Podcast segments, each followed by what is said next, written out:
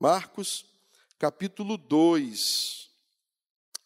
Diz assim a palavra do nosso Senhor.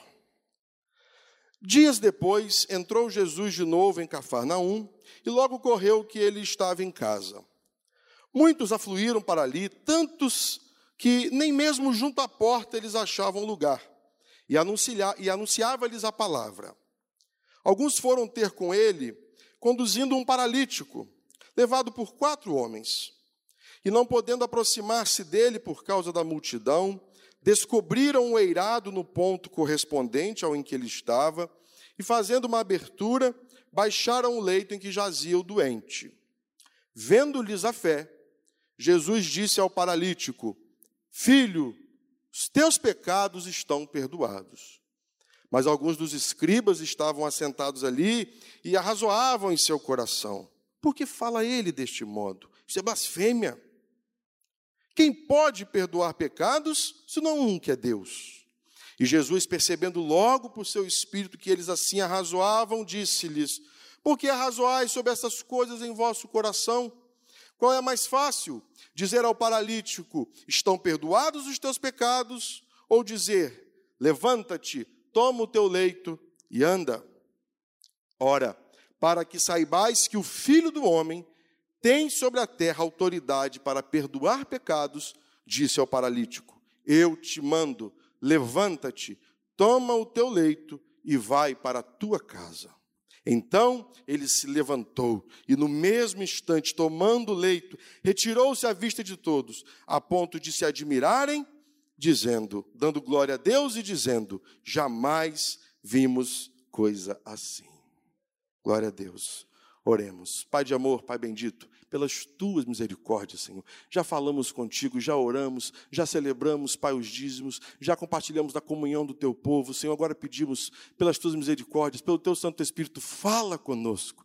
Nós viemos aqui porque queremos ouvir a tua voz. Pai, usa-me, apesar das minhas limitações, apesar das minhas imperfeições, que eu seja como um vaso de barro, Pai, que não tem valor nenhum, mas em cujo interior habita o teu Santo Espírito. Fala conosco, te pedimos em nome de Jesus. Amém. Queridos, Jesus se encontra, portanto, em Cafarnaum, ah, um local que era estratégico ali no, começo do seu ministério, uma rota de passagem comercial, havia ali alfândega, havia ali uma guarnição romana, havia ali eh, comércio, havia sinagoga.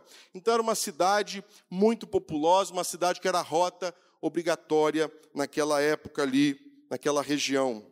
E ali também moravam Pedro, André, Tiago, João, eram pescadores, viviam ali.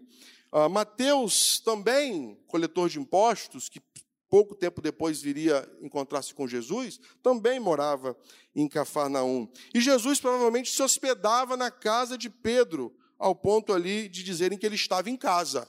Não é? A casa de Pedro, pescador, certamente ficava próximo do mar da Galiléia, que a gente chama de mar, mas não era mar. Tamanha sua extensão, a gente ah, costumava lá se chamar de mar. E aí, nesse trecho, nessa perícope, nessa, nesse pedaço do, do, da Escritura, a gente vai ver aqui, irmãos, ah, personagens de uma história muito, muito conhecida.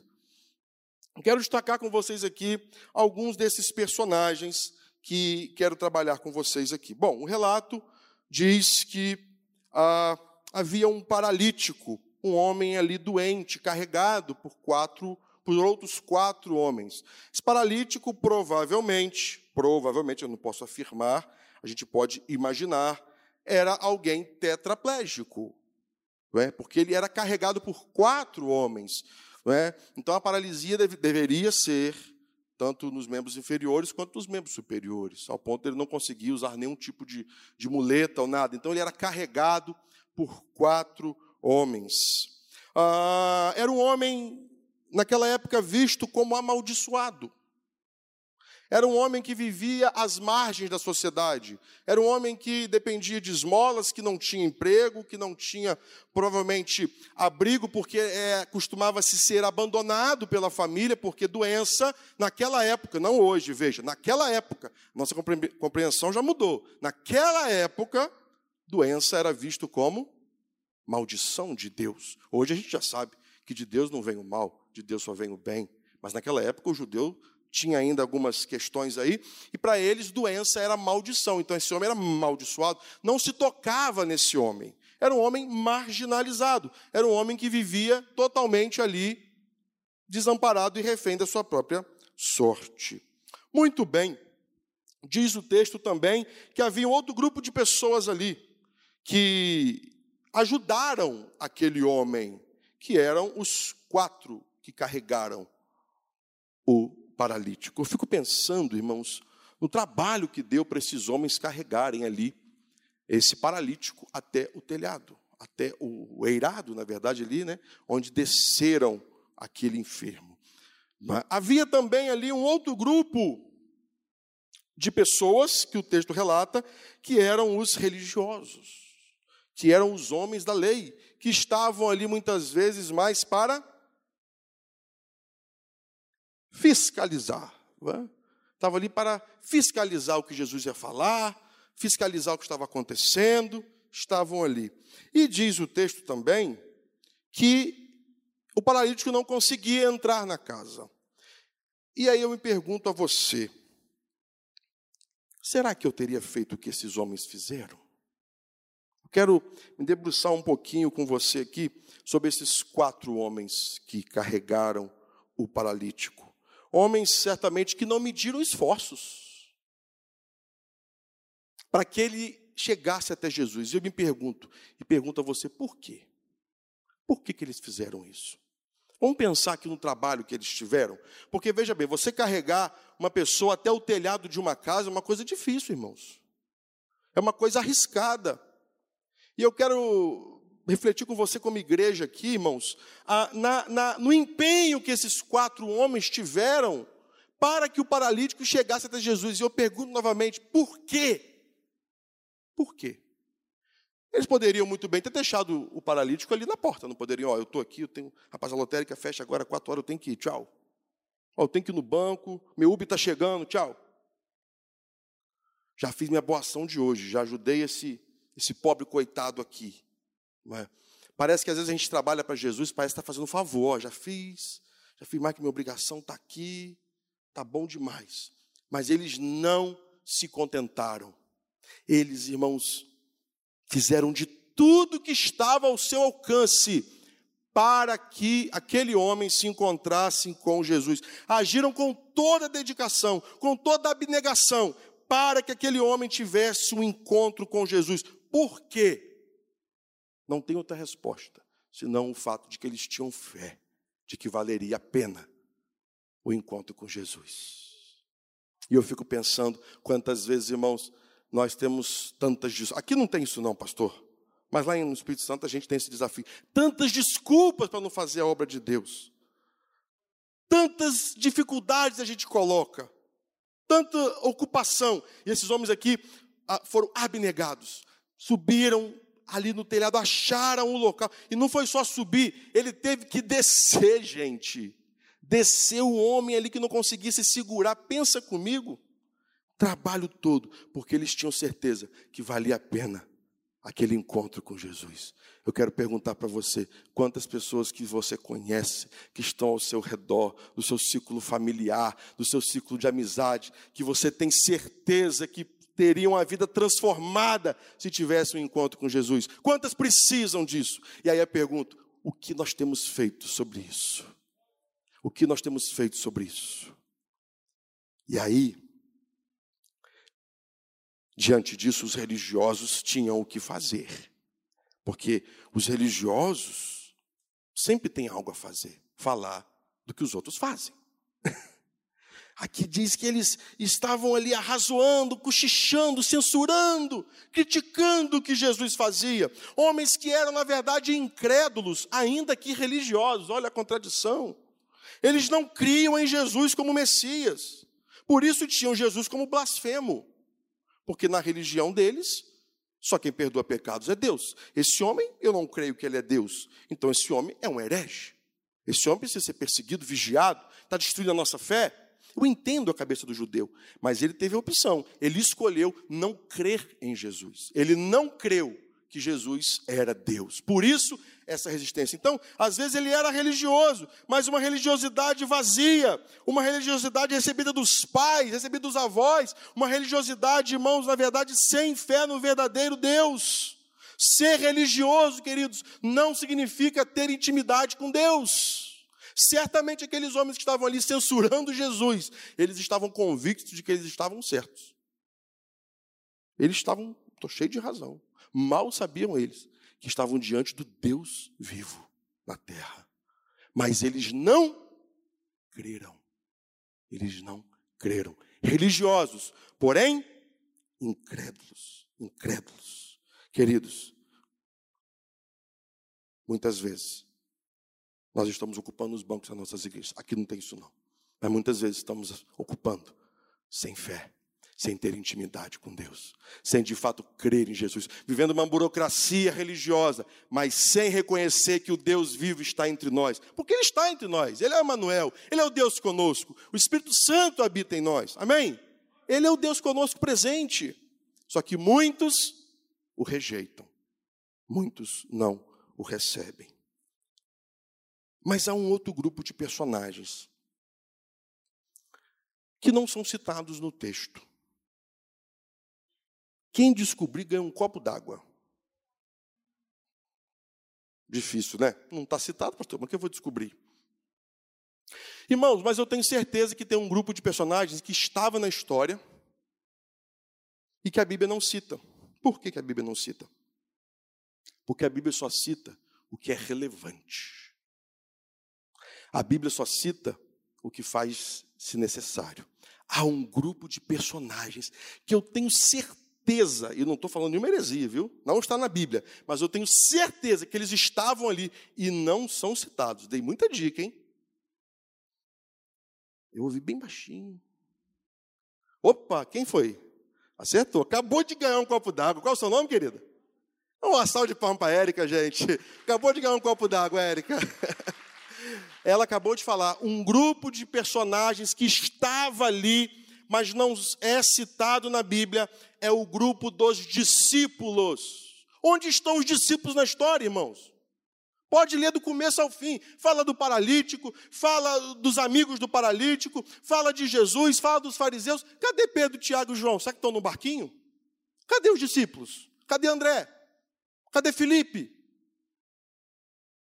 Irmãos, eles estavam ali, mas não foram citados na passagem. Sabe por quê? porque a presença deles não, foram, não foi relevante. Estavam ali, num grupo, irmãos, lotando a casa, mas certamente deviam estar ali perto para ver quem ia ser o auxiliar de Jesus, para ver quem ia ficar mais perto de Jesus, enquanto quem precisava estava onde? Lá fora. Lá fora, sem conseguir entrar. Hoje isso não aconteceria aqui, nós temos um grupo de introdutores maravilhoso. É? Nós temos um grupo de diáconos aqui maravilhosos. É? Mas naquela época, irmãos, os discípulos vacilaram. Estavam distraídos. Muitas vezes, irmãos, é assim que a igreja se comporta. Muitas vezes. Insensíveis aos necessitados, insensíveis aos sedentos, insensíveis aos que estão à margem, distraídos com nossos próprios problemas distraídos com nossas próprias demandas, com nossas próprias questões, acomodados com a nossa salvação, conformados com o mundo, com suas mazelas, refugiando-se na igreja, como se ela fosse uma nave espacial de fuga para o céu. Enquanto Jesus falou, vá. Os discípulos foram por Jesus para o Monte Tabor, tiveram ali uma experiência com o Espírito Santo magnífica. Aí Pedro fala assim: Jesus, vamos ficar por aqui mesmo. Vamos comprar um lote aqui, Jesus, vamos ficar por aqui. Quem não gosta de um retiro espiritual, não é?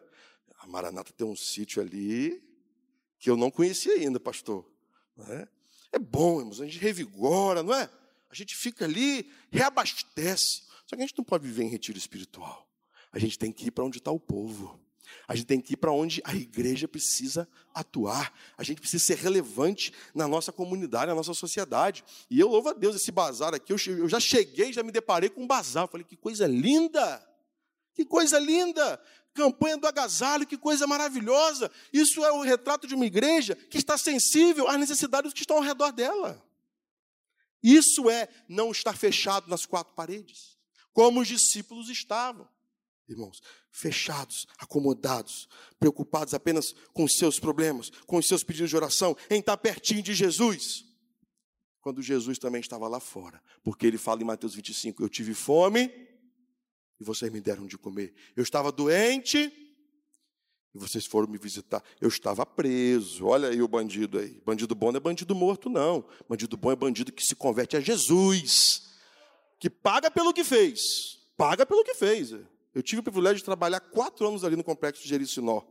E o menino chegava assim, um adolescente, pastor, ora para eu sair. Eu vou orar, não. Você não falou comigo que você realmente assaltou aquele pessoal? Então você paga a sua pena. Mas Deus pode perdoar-te eternamente. Agora, perante os homens, pague pelo que você fez, cara. Agora, o perdão é eterno, eu estou aqui para te oferecer. E aí ele, é, então, vamos embora. Não é? Por quê? Porque, irmãos, a gente crê que Jesus transforma. A igreja de Cristo não pode perder essa essência. Nós cremos, como diz Romanos, que o Evangelho de Deus é poder de Deus para a transformação de todo aquele que crê. De todo aquele que crê.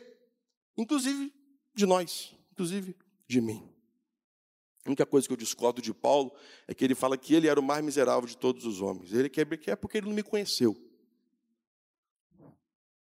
O maior pecador que eu conheço sou eu. E é sobre a minha vida que eu vou prestar conta. E irmãos, eu fico pensando naqueles discípulos ali acomodados, disputando vaidade, fechados em si mesmo. Será que muitas vezes, irmãos, não temos sido assim? Eu lembro da passagem de Jó 42. Jó 42 narra todo o sofrimento de Jó lá no finalzinho da história, né? Diz assim: Mudou o Senhor a sorte de Jó. Quando ele fez o quê? Quando ele parou de orar por ele. E ele orou pelos seus amigos. Amigos, entre aspas, né? Amigos que né, foram amigos que jogaram pedra nele, ou seja, quem fez mal a ele. Ou seja, mudou o Senhor. Jó 42, 10. Mudou o Senhor a sorte de Jó quando ele orava pelos seus amigos, quando ele saiu do centro e ele orou por aqueles que o perseguiam, por aqueles que faziam mal a ele, ou seja, ele saiu do centro. A gente vive numa sociedade que quer dizer que é o que eu quero, é o que eu gosto, é o que eu prefiro, como se Deus tivesse que nos servir, queridos. Na verdade, nós somos servos. Nós temos que viver o que Deus quer, o que Deus prefere, o que a Bíblia diz gente tem que se submeter a isso e sair do centro. A sociedade fala isso. Não, é o que você tem que procurar a sua felicidade. Você tem que ser feliz, você tem que fazer o que você quer. E a gente aprende com Jesus assim: aquele que quer vir após mim, negue-se a si mesmo. Tome a sua cruz e me siga. Conforme diz João, que ele cresça, que eu diminua. Esse é o evangelho, que é o oposto de que muito se prega que o povo quer ouvir aí. Então, irmãos, a gente aprende também com, esses, com essa passagem aqui o que a igreja daquela época não fazia, não estava atenta, não estava sensível às demandas dos que estavam ao seu redor. Como é importante, como é fundamental isso. Eu quero eu quero lembrar a você sobre isso, sobre acolhimento, e quero que você pergunte a si mesmo: nós temos sido acolhedores das pessoas que chegam até nós? Ou nós estamos preocupados com nossas próprias programações, com nossos próprios problemas, com nossos próprios conflitos internos, e gastamos tanto tempo com isso? Gastamos, quando eu falo, a igreja de Cristo, tá? Coisas internas. Né? Os discípulos ali discutindo, quem vai sentar do... A mãe dos meninos, né? a mãe de Tiago e. Olha, Jesus, os meus filhos são os melhores. Se eu for, se eu só assumir o reinado, porque eles achavam que, né? Bota ó, cada um de, um de uma direita, uma esquerda, o senhor vai estar muito bem. Disputa de cargos, de poder, de influência. Que influência é essa? A influência de ser servos que nós temos que buscar, querido. E aí, a gente vê que a igreja foi aprendendo, né? Estavam verdinhos, estavam recém-convertidos também, eles aprendem. Abra Atos capítulo 9, a gente vai ver aqui um exemplo de, de, de superação disso, né? de superação. Atos 9 relata a conversão de Saulo. Eu não vou ler a passagem toda, não quero ser cansativo, eu quero apenas ler. Né? Você sabe, ele estava indo para prender os discípulos ali em Damasco, e ele cai no caminho, ele tem um momento que Jesus fala com ele, ele fica sem enxergar por três dias, ali em Damasco. Ah, e, e, e diz o texto que Deus fala com um homem chamado Ananias.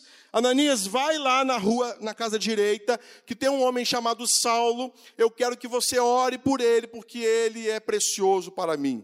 Aí Ananias fala assim: Senhor, não é possível, isso aí não é voz de Deus, não, gente. Espera um pouquinho. Isso não é o Espírito Santo falando comigo, não. Senhor, esse homem quer me matar. Esse homem vem para cá para prender a gente. Ananias fala com Deus. Não é possível, gente. Será que eu estou sintonizado com é o Espírito Santo mesmo? Não falou o que eu queria ouvir, né?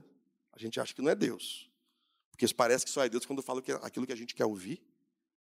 Não é não. Aí Deus fala, vai.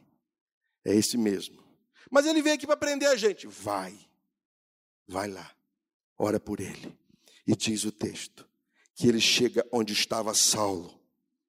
E diz assim, no versículo 17. Preste atenção nesse texto. Atos 9, 17. Então Ananias foi. E entrando na casa, impôs sobre ele as mãos, dizendo: Saulo, irmão, o Senhor me enviou a saber, o próprio Jesus que te apareceu no caminho por onde vinhas, para que te recuperes a vista e fiques cheio do Espírito Santo. E aí ele se levantou, as escamas dos olhos caíram, ele foi batizado. Que coisa maravilhosa, irmãos. Mas o que eu quero chamar a sua atenção aqui nesse texto é uma palavrinha. Uma palavrinha. De novo, hein? Nós estamos em sintonia, Andréia. De novo, cravou ali. Érica, Érica. ele chamou Saulo de irmão. O que, é isso, irmãos? Empatia, acolhimento. Para ele poder falar isso, queridos, ele teve que deixar de lado preconceitos, julgamentos, medos, receios. Né? É possível que, às vezes, alguma pessoa, talvez pelo jeito, pelo tipo da roupa, talvez pelo palavreado, talvez pelo que você conhece ela, se ela entrar aqui, você vai ficar um pouco assim, opa, fulano aqui. Estou falando isso sem conhecer a igreja, estou falando porque o ser humano é assim. É? Aquele, aquele receio. Ananias venceu tudo isso. Ele acolheu, ele falou: Saulo, irmão. Mas a igreja tinha muito que aprender ainda. Se você olhar o texto, irmãos, diz que Paulo já começa a pregar e já começa a ganhar vidas, e olha o que acontece, ele começa a ser perseguido, o perseguidor passa a ser perseguido, e ele, o pessoal de Damasco queria matar ele e ficavam vigiando ele na porta, porque a cidade tinha muros. Então ele tinha que sair pela porta. O que, é que diz o texto? Que ele saiu como? Versículo 24. O plano dele chegou ao conhecimento de Saulo. Dia e noite guardavam as portas para o matarem. Mas os seus discípulos tomaram-no de noite e, colocando-o num cesto, desceram-no pela muralha. Olha que coisa, dá um filme, hein? Ele foge pela muralha. Mas preste atenção, quem que ajuda Saulo a fugir, irmãos? Discípulos de quem? De Saulo. Mas ele era recém-convertido, pastor Romulo. Irmãos, você que está chegando na igreja agora aí, é para chegar trabalhando, filho. É para chegar fazendo discípulo. É para chegar ganhando vida. É para chegar pregando a palavra. Paulo, já recém-convertido, já tinha discípulos, irmãos. Não é? Com intrepidez, com ousadia, compartilhando o quê? Do que Deus tinha feito com ele. E ele foge. E quando chega ali em Jerusalém, ele também não foi bem recebido. O povo desconfiado. Você é desconfiado? Eu moro lá no interior, o povo é desconfiado. O povo é meio assim, né? O povo é acolhedor, né? mas é meio assim. Quando Saulo chega, Saulo sentava, o pessoal levantava. Esse camarada aqui é agente infiltrado, ele veio aqui para matar a gente. Irmãos, dava morte ser cristão camarada que estava procurando isso para aprender estava no culto. Estavam ali meio receosos. E diz o texto que um homem chamado Barnabé Versículo 27, olha que coisa linda. Mas Barnabé, tomando consigo, levou pelo braço aos apóstolos e apresentou e disse tudo o que ele tinha feito e como tinha sido o encontro dele com o Senhor. Que coisa maravilhosa. Queridos, isso marca a vida da gente. A gente ser bem recebido marca a vida da gente. Tenho certeza que você, quando chegou nessa igreja, você foi bem recebido. Mas você tem recebido bem as pessoas que chegam aqui. Irmãos, a pandemia, a gente crê que está na sua parte aí que a gente vai caminhar para superar. As pessoas estão sedentas, irmãos. A internet, o povo está lá na minha igreja. Eu recebi uma pessoa, estava abrindo a igreja de manhã. Estava abrindo, a gente ficou dez meses com as portas fechadas. Dez meses. E, e quando eu estou abrindo a, a porta do templo, chega uma pessoa, o senhor pastor Davi? Eu falei, sou. Então, eu, eu conheci o senhor pelo YouTube. Eu falei, ah, é? Legal. Então, eu, eu, eu, eu vim aqui porque eu entreguei minha vida para Jesus em casa. E eu quero, eu quero esse Jesus de vocês. Eu falei assim, gente, meu Deus, que isso? Ela falou, eu não conhecia e tal, eu era da igreja católica, eu, eu quero esse Jesus, eu recebi esse Jesus. Como é que eu faço para ser membro dessa igreja, pastor? Eu quero batizar. E a gente está acostumado com isso, irmãos. Não tem, eu não estou. A gente vai, visita, peleja, a pessoa some, volta, aquele negócio. Ela chegou assim, abrindo a igreja junto comigo, irmão. E está assim, e eu tive a alegria de agora, no meio de. Oi? Ela abriu a igreja junto comigo. Participou da escola bíblica, 9 horas da manhã. E aí, irmãos, participou lá da. Depois a gente teve que fechar de novo. Ela ficou online, para E agora, no mês de maio, a nossa igreja fez 95 anos. 95 anos a igreja lá na, lá, lá na roça lá no interior. E eu tive a alegria de batizá-la. Que coisa maravilhosa. E assim como ela, outras pessoas, irmãos, as pessoas estão sendo. Uns sumiram, uns desanimaram e precisam ser resgatados. Mas outros estão chegando. Outros estão vindo, outros que não conheciam a igreja passaram a conhecer, ou que você falou delas, enfim, mandou lá o link, mandou o texto, a devocional, enfim, estejam preparados, porque Deus vai acrescentar vidas pessoas que estão, irmãos, se quebrantando nesse período, e você precisa ser aquela pessoa que vai ser instrumento de Deus para acolhê-las. Não pode estar é, distraído com os seus problemas. Nós temos que sair de nós mesmos. E Paulo teve Ananias, e Paulo teve uh, Barnabé. Irmãos, isso foi tão marcante na vida de Paulo, que ele cita esse, esse evento. Ele fala sobre isso. Ele fala sobre isso. Eu quero perguntar a você se na sua caminhada com Deus teve alguém que marcou, que você fala assim, pastor, eu conheci Jesus porque a irmã tal falou dele para mim. Tem alguém? Ó, oh, olha aí. Olha aí. Eu, pastor, eu conheci Jesus porque eu recebi um estudo bíblico, ou porque o pastor tal pregou. Eu, teve uma pessoa que me levou até Jesus. Teve alguém? Levanta aí. Olha só. É, é. Por quê? Porque às vezes você, ah, não, a gente quer que a pessoa venha ao culto, a gente quer que o pastor faça o apelo, a gente quer que a pessoa venha à frente entregando a vida a Jesus. Mas eu não convidei, eu não falei de Jesus para ela. Não tem visitante? Não é? Aqui, a pessoa, quando vem à frente, irmãos, às vezes é algo que já aconteceu na casa dela. E ela vem aqui para confirmar no apelo do pastor. Mas quem ganhou ela para Jesus foi você. Que coisa maravilhosa. É assim que a igreja cresce. Vocês sabem muito bem disso né? e já fazem isso, mas podem fazer mais, podem fazer melhor. Irmãos, isso é maravilhoso. Olha o que diz, olha só como isso marca. Olha lá, lá em Atos 22. Já estou caminhando para encerrar. Atos 22. Paulo já está aqui, irmãos, ah, mais ou menos na metade para o fim do seu ministério, que durou cerca de 30 anos. Então veja, a Paulo está aqui apresentando a sua defesa. Ele está preso, ele está diante de um tribunal, ele está tá apresentando a sua defesa em uma de suas prisões. Ele está ali apresentando a sua defesa perante os seus julgadores.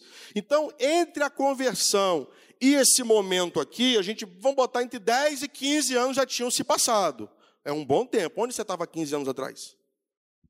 É tempo, hein? Hum? Há 15 anos atrás eu estava ainda me formando. Estava estudando ainda, era solteiro. Quanta coisa nos últimos 15 anos, hein? É muito tempo, não é? Mas para Paulo, a lembrança era viva. Olha o que ele fala em Atos 22, 12.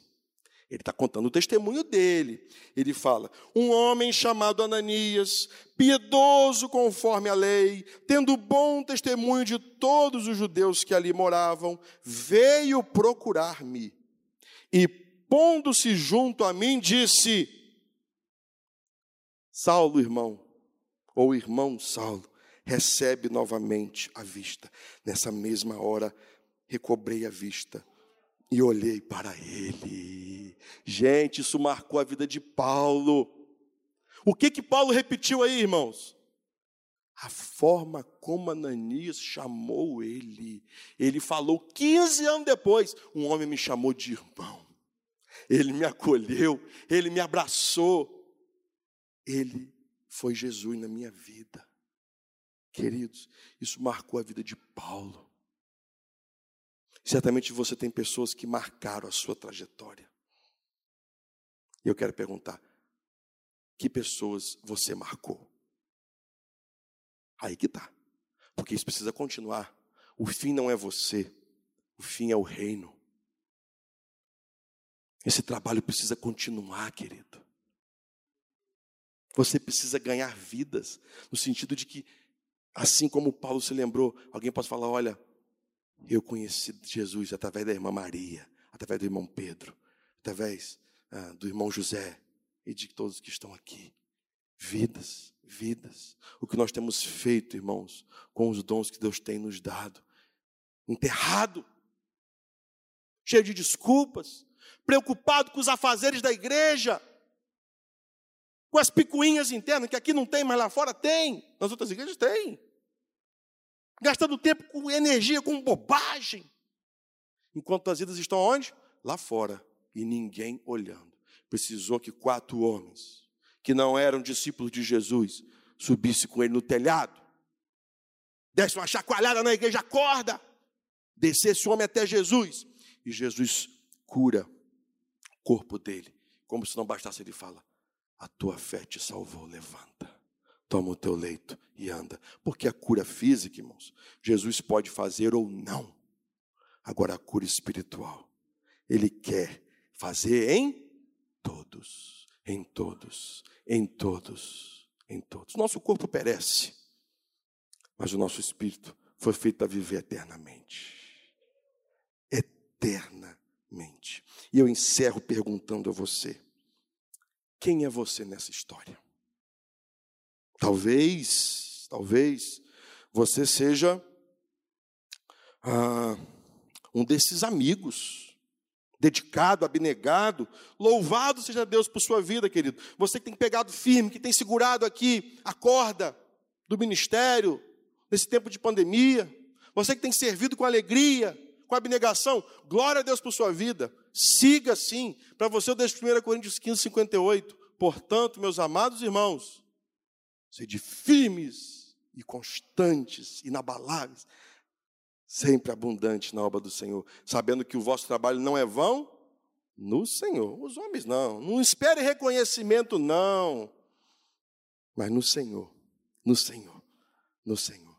Talvez, eu não creio, mas talvez, isso estou falando só para a gente ficar atento, para a gente não se permitir chegar perto disso. Esse religioso aqui, incrédulo. Não tem, não tem ninguém incrédulo aqui. Mas é bom a gente saber, para a gente ficar atento, para a gente não cair na tentação, muitas vezes, de virar fiscal da vida dos outros. É? Não faça isso, não seja essa pessoa, mas que conhecer Deus de ouvir falar, como Jó, Senhor, agora eu te conheço porque meus olhos te veem. Não adianta ser religioso, não ter intimidade com Deus. É? Só uma prevenção, mas às vezes isso aqui tem. Em toda igreja tem. O discípulo distraído. O discípulo que está ali, não sabe para que lado venta. Está ali perdido. Ah, eu, eu, eu. Não, é o próximo, é o outro. É serviço no que eu posso ser útil, no que eu posso me dedicar, porque isso está sentindo a nossa vida. Meus irmãos, quem trabalha. Quem, é um ditado lá no interior que não sei, não sei como é que é aqui, não sei se o pessoal conhece. Quem não trabalha dá trabalho. Aqui deve ter esse ditado, né? Quem não trabalha dá trabalho. Então ocupa sua mente, procura um ministério, conversa com o pastor, com o líder, vá trabalhar, porque isso dá sentido à sua vida. Quantas vezes você vai fazer uma visita, apesar das restrições do momento, né, que muita coisa não está sendo permitida, mas você vai abençoar alguém. Que abençoado é você.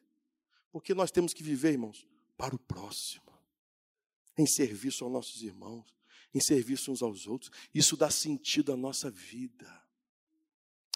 Talvez eu esteja falando aqui para alguém que precisa de Jesus, assim como o paralítico.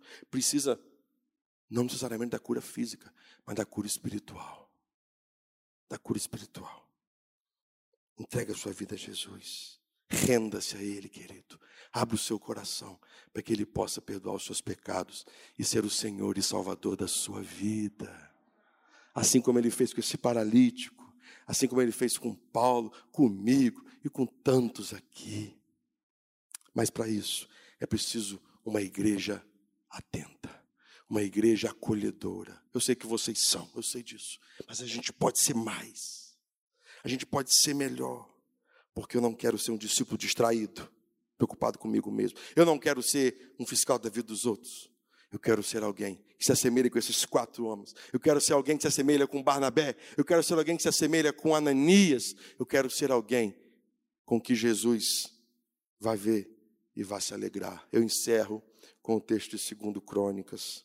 2 Crônicas, o escritor fala assim no capítulo 16: Porque quanto ao Senhor, eu amo esse versículo, fica às vezes esquecido no Antigo Testamento. 2 Crônicas 16, 9: Porque quanto ao Senhor, os seus olhos passam por sobre a terra, para mostrar-se forte para com aqueles cujo coração, só a primeira parte, é totalmente dele. Quanto ao Senhor, os seus olhos passam por sobre a terra para mostrar-se forte para com aqueles cujo coração é totalmente dele. Seu coração é totalmente dele, porque ele está contigo. Não pode ser meio, não é inteiro.